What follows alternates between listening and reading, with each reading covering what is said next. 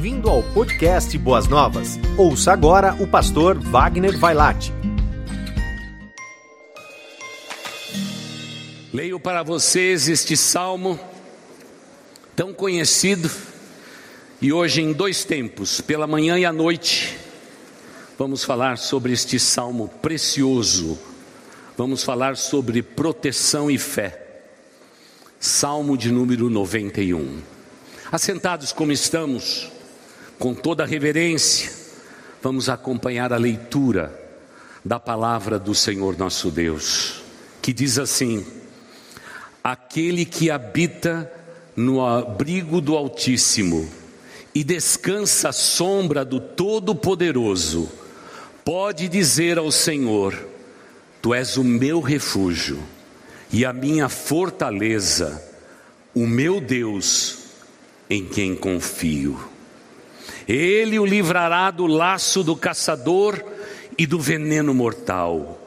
Ele cobrirá com as suas penas e sob as suas asas você encontrará refúgio. A fidelidade dele será o seu escudo protetor. Você não temerá o pavor da noite, nem a flecha que voa de dia nem a peste que se move sorrateira nas trevas, nem a praga que devasta ao meio-dia. Mil poderão cair ao seu lado, dez mil à sua direita, mas nada o atingirá. Você simplesmente olhará e verá o castigo dos ímpios. Se você fizer do Altíssimo o seu refúgio, nenhum mal o atingirá, desgraça alguma chegará à tua tenda, porque aos seus anjos ele dará ordens a seu respeito, para que o protejam em todos os seus caminhos. Com as mãos, eles o segurarão, para que você não tropece em alguma pedra. Você pisará o leão e a cobra, pisoteará o leão forte e a serpente, porque Ele me ama, e eu resgatarei, e eu protegerei, pois conhece o meu nome. Ele clamará a mim, e eu lhe darei resposta, e na adversidade estarei com ele, vou livrá-lo e cobri-lo de honra. Vida longa eu lhes darei e lhes mostrarei a minha salvação. Amém. Queridos irmãos, eu sei que este salmo é usado como amuleto até pelos incrédulos. É verdade. Me lembro muitos anos atrás entrando num branco Bradesco para falar com o gerente Olhei para o gerente, olhei na mesa dele, tinha uma Bíblia aberta, até plastificada com filme. No Salmo 91.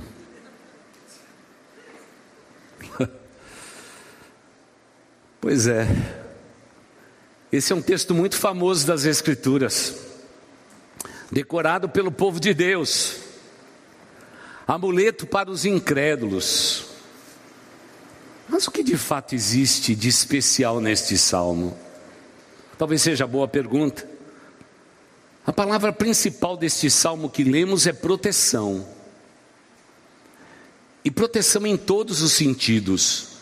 Porque na língua que Deus escolheu para se revelar, o hebraico, a palavra proteção, ela não significa simplesmente proteção quando você luta, proteção quando você sai de casa, proteção quando você anda de um lado para o outro. A palavra é, proteção, ela é, ela é muito forte, global, geral. É proteção em todas as áreas. Tanto é que o salmo versa por vários aspectos da vida de um ser humano, dizendo: há proteção, há proteção, eu protejo vocês, eu cuido de vocês, há proteção, eu cuido de vocês a tal ponto do próprio Deus dizer no final dele: são pessoas que me amam e por isso eu cuido deles. Que declaração de amor incrível. Outra palavra auxiliar neste salmo poderia ser encarado como livramento, que Deus dá livramento ao seu povo. Vivemos numa época de muita violência. A nossa cidade é uma cidade muita, muito violenta. Aliás, ela é muito violenta mesmo. Ouvimos de coisas inacreditáveis esta semana. Ficamos todos nós preocupados com a nossa segurança pessoal. Até mesmo os nossos irmãos que saíram aqui de São Paulo e foram para o interior próximo, a gente já percebe o quanto que eles são de São Paulo. Porque chegando no interior, Bragança, Atibaia, Jundiaí, Indaiatuba, as casas quase não têm muros, mas a casa dos paulistas e paulistanos, o muro é alto. Dias atrás fomos para Atibaia, chegamos lá, fomos visitar alguém, demos uma olhada, percebemos assim na rua, tudo muro baixinho. Quando chegou na casa do paulistano, muro alto, arames de segurança. Eu disse assim: desse jeito, eu acho que o assaltado da rua vai ser vocês, porque é a única casa com torre forte, então deve ter muito dinheiro aí dentro. É interessante como a violência faz parte da nossa vida de um modo em que os anos vão passando e nós vamos ficando até anestesiados a respeito disto. Precisa acontecer um crime de fato odiondo para que destaque aos nossos olhos e a gente fale com outro. A cidade é violenta. Como viver numa cidade como a nossa? Como encarar uma cidade como a nossa num tempo tão difícil como nós estamos vivendo?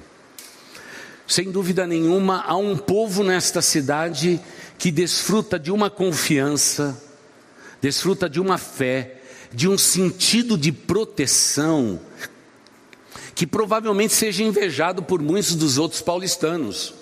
A segurança como a gente sai de um lado e vai para o outro. Exatamente por causa da fé que nós temos em Deus. E muitas vezes, irmãos, é só a fé que nos faz mover mesmo. Porque se fosse o contrário, nós ficaríamos enclausurados dentro dos nossos lares. Perguntando para as pessoas que nos assistam pela internet, eles dizem: Pastor, ainda a pandemia não passou. Quando a pandemia se tornar endemia, o que deve acontecer nesses próximos dias, a gente volta. Mas muitos dizem assim, pastor, eu prefiro ir no culto da manhã do que no culto da noite, porque quando o estacionamento da igreja está cheio, a gente tem que estacionar longe, é muito perigoso. Então a grande pergunta é a seguinte: será que nosso Deus é só o Deus do dia claro ou é também quando o sol se põe? O nosso Deus é o Deus do interior ou é o Deus das cidades também? É, é o Deus que está com parte do seu povo ou é um Deus que está com todo o seu povo? Aí a resposta é muito simples, depende da fé de cada um de nós. Por isso, proteção e fé estão sempre ligados um ao outro. Proteção e fé.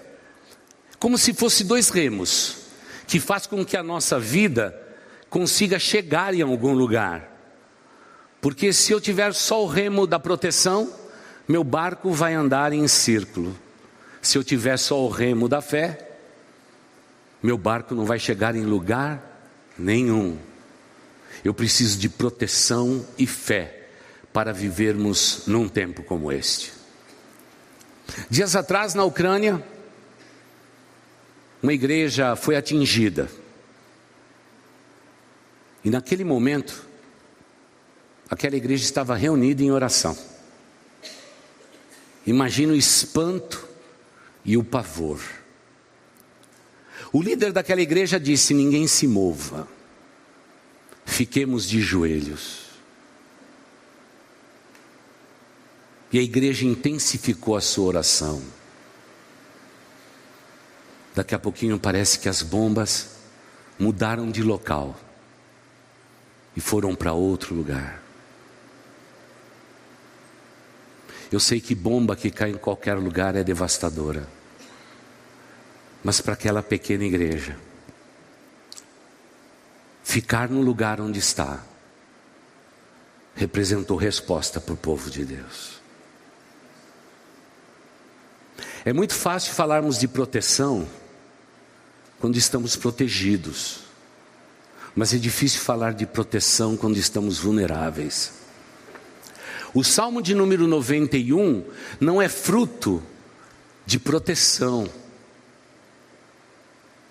mas de um ponto vulnerável na, vista, na vida do salmista. Como ele compôs esta canção, essa poesia, só Deus mesmo para inspirá-lo. Porque o povo de Israel estava extremamente vulnerável.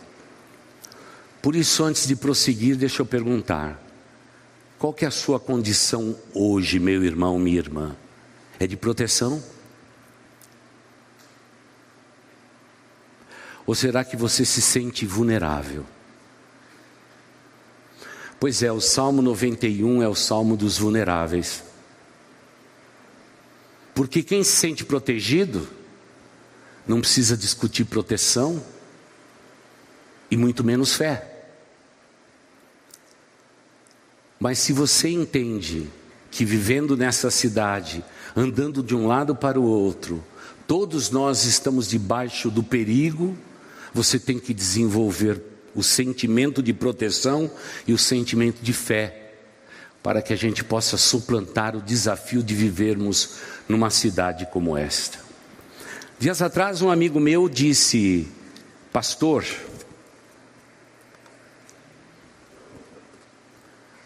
a Cracolândia mudou para a porta da minha igreja. O que eu faço? Eu falei: fique aí. Porque quando a cidade muda de CEP, a igreja nunca muda de CEP. Ela foi estabelecida por Deus na fé de alguns irmãos, olha o elemento fé, para estar naquele lugar. E aquele lugar é um plano de Deus para a cidade de São Paulo. Fique firme aí, pastor. Mesmo que você tenha que limpar tua calçada todos os dias, fique firme aí. Não saia desse posto. Quem anda em trevas precisa notar a luz, a luz que brilha, a luz que faz parte da nossa existência.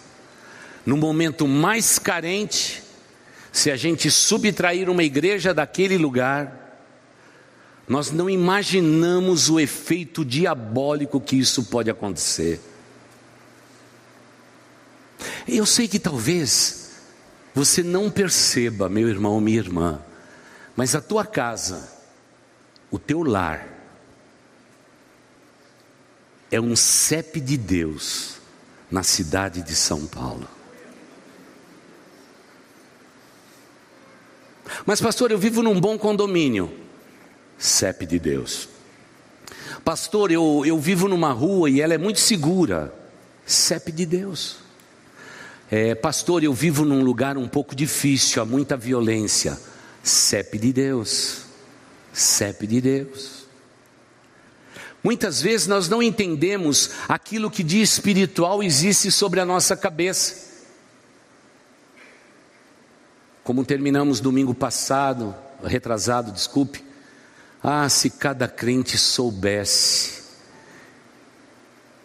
que o que acontece quando ele coloca as plantas dos seus pés no lugar, a diferença que isso faz. Nós somos ingênuos demais. Nós achamos que o nosso andar é um andar comum. Nós achamos que o trilhar da igreja é um trilhar comum. Repetimos tipos, trejeitos dos outros, mas ninguém pode excluir a presença de um cristão num lugar e, acima de tudo, um lar constituído para a glória de Deus naquele prédio, irmãos. No dia do arrebatamento, quando todos os lares cristãos forem subtraídos, o mundo estará na mão do iníquo. Vocês vão ver que estrago. Porque o que impede essa cidade de se tornar um verdadeiro inferno é a minha vida, a tua vida, o meu CEP, o teu CEP, o meu lar e o teu lar. Vivemos em segurança, pode ser? Parece que as coisas fogem do nosso controle, fogem. O mundo jaz no maligno. Mas tem várias pessoas nessa cidade que diz: "O mundo jaz no maligno, mas eu pertenço a Deus". E isso faz toda a diferença. O momento era de segurança para o povo de Israel. E no momento de insegurança é composto uma poesia que é uma declaração de fé do poder de Deus e da fé que nós temos que ter no nosso Deus, apesar de todas as circunstâncias. Durante a pandemia, perdemos irmãos maravilhosos da nossa igreja, perdemos. Histórias interrompidas. Foi muito triste. Irmãos, vocês não sabem o que significou para nós pastores pandemia. Íamos para aquele cemitério, a gente ficava a 100 metros de distância. E tinha que se despedir de alguém que você amou, alguém que andou ao teu lado alguém que lutou contigo a batalha. De longe. Nunca faixas amarelas e pretas, brancas e vermelhas foram tão fortes para nós, separando a gente de genuínos soldados que tombaram num campo de batalha Sabe o que restava para nós, pastores, da outra ponta do cemitério? Era simplesmente dizer àquelas famílias: Nós vamos prosseguir na luta da vida, lutando contra o inimigo invisível, e vamos suplantar tudo isso na nossa vida. Vamos lutar, vamos prosseguir, não vamos nos abater e a pergunta mais recorrente era a seguinte: Pastor, mas o salmo bíblico não diz que a enfermidade, a doença feroz não vai chegar na minha tenda, pastor? Será que a palavra de Deus foi negada na vida deste querido, daquela querida? E a gente tinha que dizer não. Há coisas que nós conseguimos explicar, existe coisas que nós não sabemos explicar. Não existe resposta. Deus tem esse domínio, nós não. Mas talvez seja no momento mais vulnerável da nossa vida, é que nós temos que compor o Salmo 91 de novo no nosso coração. É tempo do povo de Deus erguer a sua cabeça olhar além das circunstâncias e apesar das circunstâncias, e mais uma vez dizer ao nosso Deus: Tu és o meu refúgio, Tu és a minha proteção, Senhor, e em Teu nome eu vou andar por esta cidade, eu vou fazer o que eu tenho que fazer e lutar por tudo aquilo que eu creio que eu deva que lutar nesta cidade. Afinal, para quem habita no esconderijo do Altíssimo,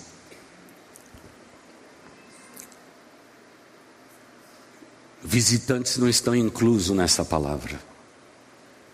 É para quem habita no esconderijo do Altíssimo. Você é alguém que habita em Deus? Habita nas moradas de Deus? Ou você é um ilustre visitante que aparece de vez em quando? A impressão que eu tenho desse texto é para quem habita. Você leu isso comigo? É para quem habita. é para quem reside no Senhor, é para quem finca raízes no Senhor. É para quem finca raízes no Senhor e vê a bênção do Senhor sobre a sua descendência. Não é um ilustre visitante, um filho que veio visitar o pai, mas é alguém que habita junto do pai. Isso muda todas as coisas, muda as perspectivas. Parece que quem tem mais dúvida são os visitantes não são aqueles que habitam com o Senhor. E querido visitante, eu não estou falando de nenhum de vocês, viu? A figura aqui é visitante por causa da morada, que habita, tá bom? Visitante, você é muito bem-vindo, viu? Fica tranquilo. Eu estou falando para os filhos de Deus. Dias atrás, uma senhora disse para mim assim: Pastor, é, que bom que a pandemia passou. Meus netos foram me visitar. Falei, que bom. Os netos estão bem, está tudo bem. É, pastor, a visita durou só 10 minutos. Falei, ué, eles foram embora? É, pastor, é como se eles tivessem ido embora. Vieram todos, que alegria. Preparei café, fiz tudo, sentei na sala. Dez minutos depois eles estavam olhando para o celular e eu fiquei de lado eu continuo em pandemia. Eu falei: a pandemia não é tua, a pandemia está neles.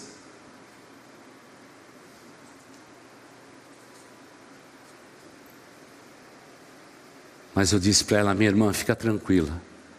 Sei que a irmã é viúva, batalhadoramente viúva. E a Bíblia diz que o teu marido agora, desde a tua viuvez, é o Senhor nosso Deus. Ele habita contigo e a senhora habita com ele. Irmãos, eu não estou falando de uma casa cheia, mas estou falando de alguém que de maneira propositada diz: Farei de Deus a minha morada, a minha habitação. Isso é convicção, isso é fé, isso é fé. Quando eu vejo aquele que habita no esconderijo do Altíssimo, não, não é visitante. Eles não estão inclusos nessas palavras. Não é alguém que passa, é alguém que fica. Pode parecer curiosa a maneira com que a palavra de Deus se revela, mas a palavra de Deus está falando sobre residentes, alguém que faz de Deus a sua habitação. Irmãos, eu poderia falar aqui por muito tempo a respeito de territórios.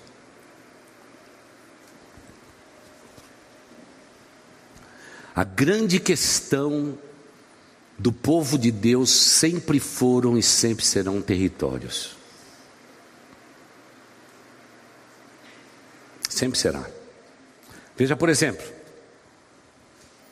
o povo de Israel estava lá jogado como escravo, mesmo sendo povo de Deus. Então, numa linguagem figurada, Deus, é, a Bíblia vai dizer que Deus se lembrou do seu povo, da necessidade do seu povo, da luta do seu povo. Deus se lembrou. Agora, irmãos, todos nós sabemos que Deus não se esquece. Uma figura de linguagem. Deus se lembrou do povo. Deus diz: Ok, vocês entraram no Egito pela porta da frente, infelizmente vocês vão sair pela porta dos fundos, porque vocês vão ser odiados. Mas eu vou tirar meu povo daqui e vou levá-los à terra que eu prometi sob juramento aos seus pais. É como se Deus dissesse o seguinte: esse território que vocês ocupam não é meu mas eu darei prova do meu poder. Olha a palavra poder de novo. E o meu povo vai crer em mim. Então, vamos entender. Hoje está quente, né, irmãos? Está pegando fogo, viu? Alguém podia ligar o ar-condicionado, não é?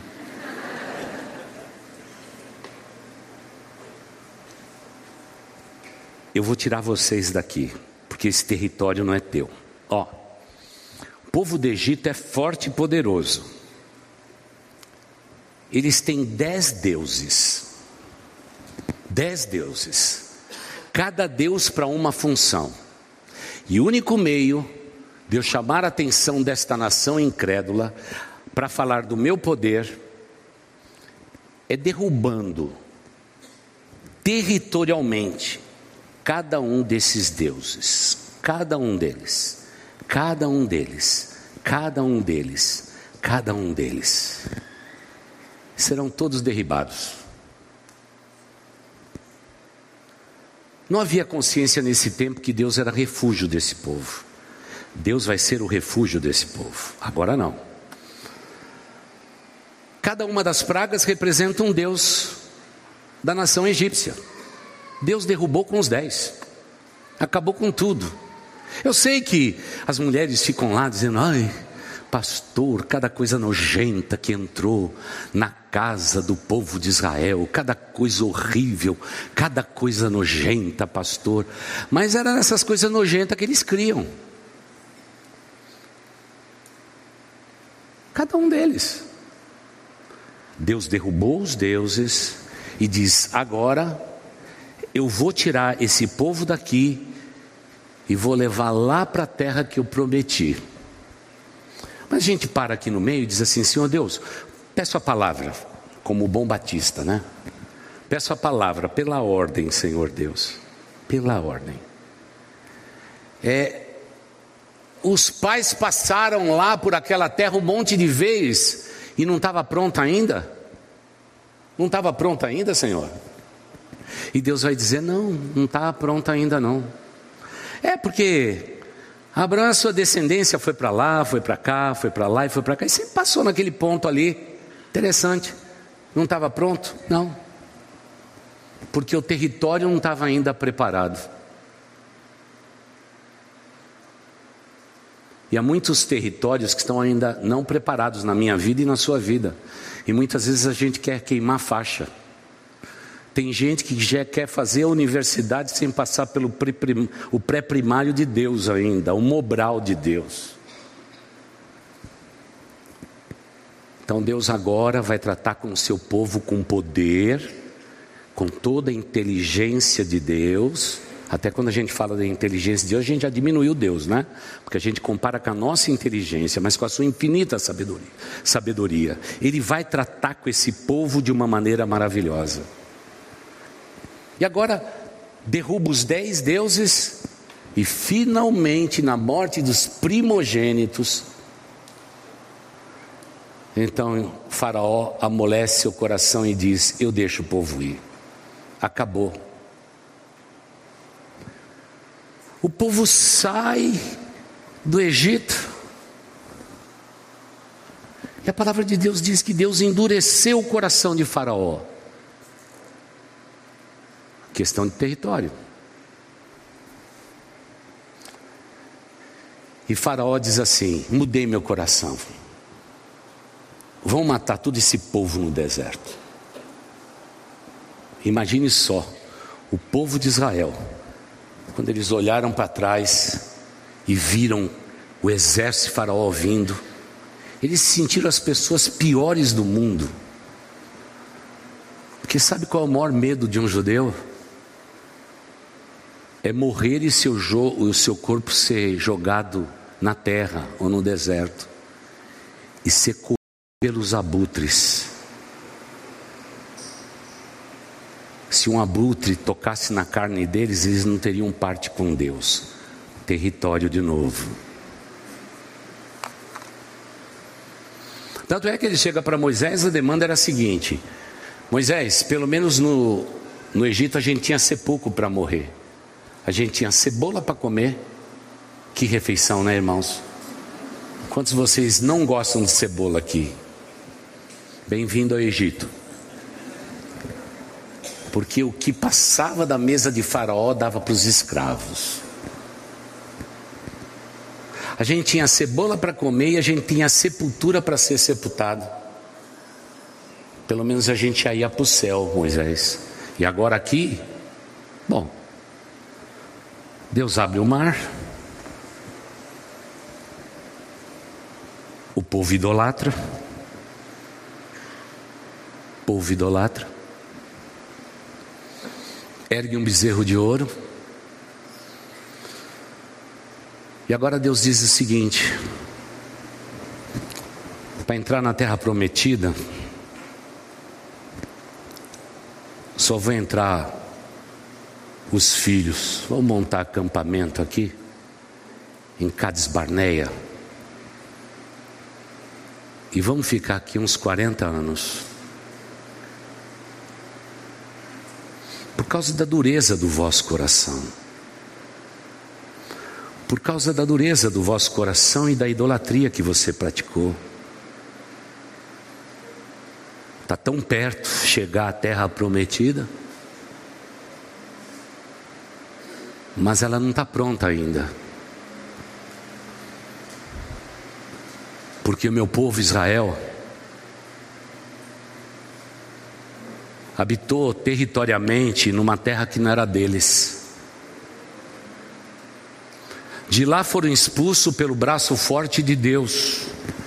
E quando chegaram na beira do mar, esse povo não habitava no meu refúgio, não habitava na minha presença, eles continuavam na sua incredulidade. Eu tive que tratar com esse povo,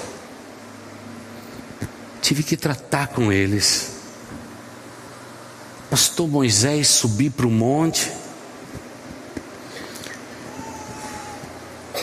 eles queriam um Deus. Lá atrás, com a minha mão forte, eu mostrei que os dez deuses do Egito não são Deus, porque só eu sou Deus. Mas o meu povo construiu um bezerro de ouro. E agora, vai demorar um pouquinho para chegar lá, porque vai chegar lá aqueles que fizerem do único Deus vivo e verdadeiro, o seu refúgio e fortaleza.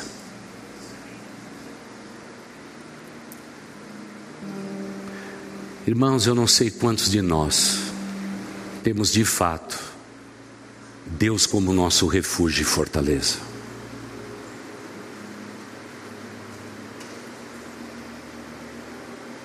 Eu vejo um povo hoje cheio de bezerros de ouro idolatrando pessoas, influencers, artistas. E Deus continua olhando para o seu povo e diz: Até quando? Esse povo que se chama pelo meu nome vai deixar de ser visitantes na minha presença e vão se tornar habitadores da minha presença.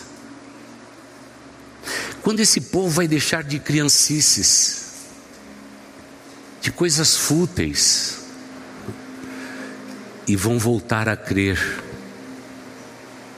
no meu nome, na minha pessoa. A igreja, Salmo 91 que a gente vai fazer à noite todos os flashes bonitos do Salmo 91. Não é para visitante, é para filhos.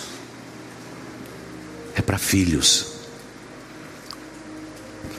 A maioria do povo de Israel que saiu do Egito, eles acreditavam que nessa caminhada, Deus era o nosso Criador Nunca se compôs tanta coisa usando essa palavra criador.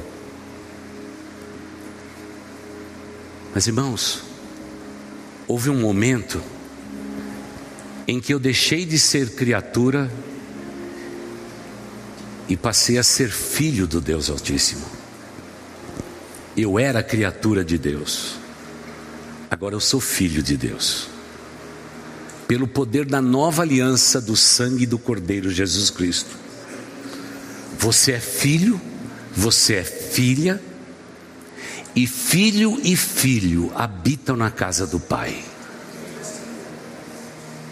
Não faz uma moradia de final de semana, porque tem muita gente que só vê o pai domingo de manhã e domingo à noite, olha lá. Tem muita gente que diz eu creio em Deus, mas não vou à igreja. Criancice. Criancice. Pastor, estar na igreja não é fácil. A gente tem muitas lutas. Criancice.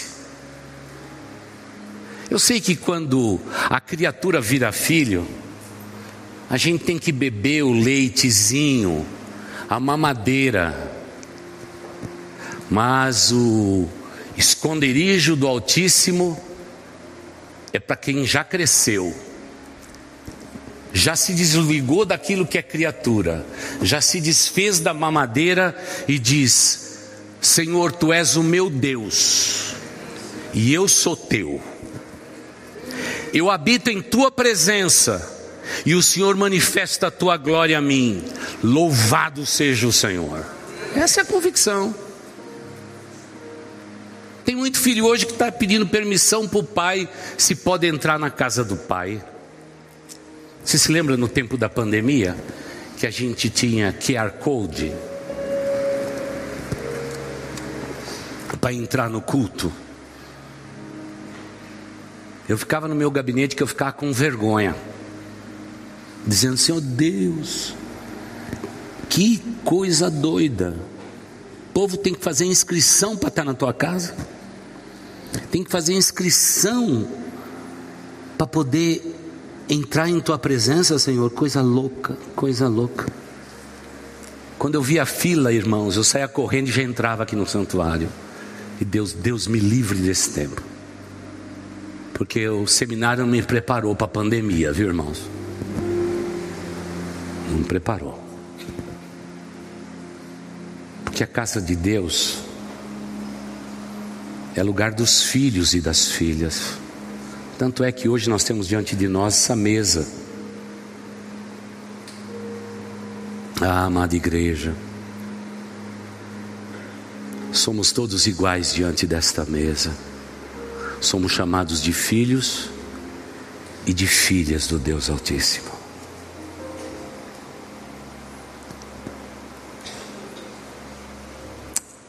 É mais fácil estar nesta mesa do Pai do que estar habitando no esconderijo do Altíssimo. Porque para a gente habitar lá, irmãos, como filhos, nós temos que ter um relacionamento com Deus. Bom, à noite tem mais. Porque o piano já começou a tocar.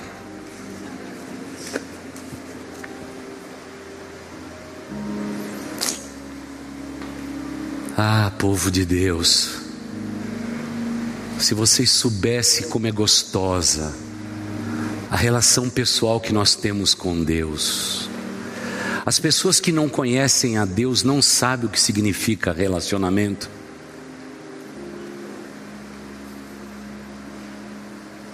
Fui tomar um café esses dias e alguém viu o pastor entrando e disse: Oi, pastor, você está bem? A cirurgia foi boa? Foi boa, tudo bem, tudo bem, tudo bem, tudo bem. Na mesma hora veio um homem e disse assim: Olha, pastor, eu não sou muito religioso mas eu vou em toda igreja, porque todos os caminhos levam a Deus. Eu disse: Oh meu Deus, lá vem o diabo de novo. Eu sou muito espiritual. Deu beijo numa medalhinha.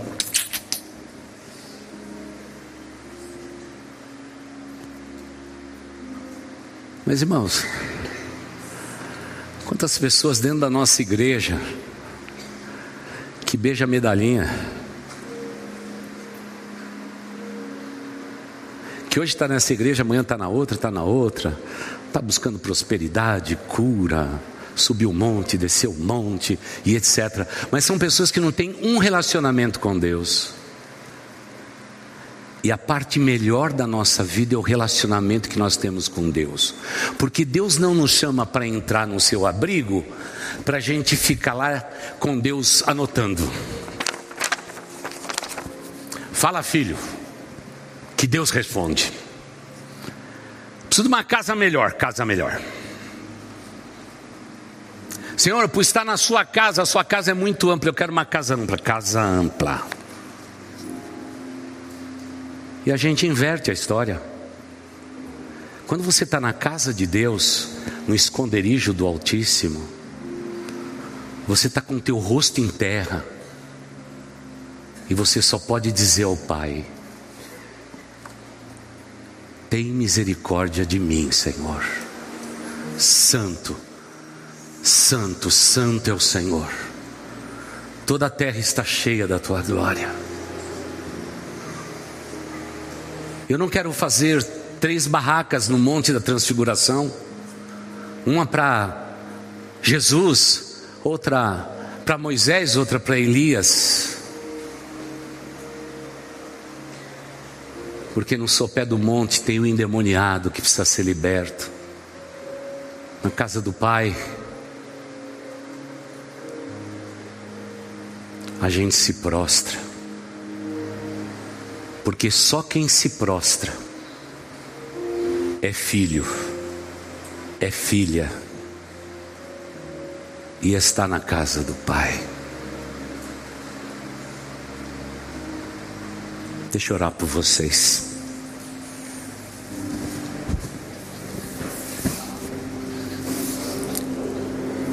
Querido Deus, diante de Ti estamos este templo é uma lembrança memorável de quem tu és. Ah, Deus de amor, o teu povo hoje quer dar palavra de ordem ao Senhor, quer ordenar coisas, quer até profetizar o teu nome, querem a segurança do teu abrigo ah, Deus, perdoa a nossa humanidade, humilha os nossos corações. Sem relacionamento, não existe refúgio, não existe casa do Pai. Mas com relacionamento, oh Deus, o seu povo faria maravilhas na face da terra. Pai de amor, que não sejamos visitantes, onde tu declaras que és abrigo, refúgio. E se o Senhor prometeu, esse lugar está em todo lugar onde o teu nome é invocado, ó Deus. Pai de amor, eu te peço pelo nome de Jesus Cristo, teu Filho,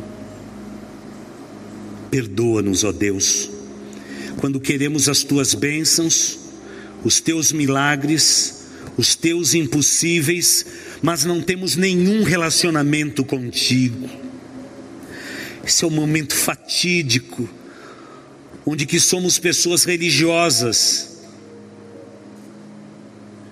e achamos que todos os caminhos levam ao teu coração. Nós beijamos a nossa própria imagem e dizemos ao Senhor que o Senhor deve nos servir. Esse é um momento pobre, lamentável. Pai de amor, nos ensina a nos humilharmos a chegarmos no teu refúgio, não com as nossas próprias pernas, mas com os nossos joelhos, que possamos nos encurvar diante de ti e dizermos mais uma vez: Tu és refúgio e proteção. o Deus que há de nos socorrer nos momentos mais difíceis. E nós diremos ao Senhor: Tu és o meu Deus, e diante de Ti não teremos outros deuses, e que nada possa nos impedir, numa manhã como essa, de Te adorar em espírito e em verdade. Pai, deveríamos estar vestidos de cinza, com cinza sobre as nossas cabeças, porque o brilho desse mundo nos seduz.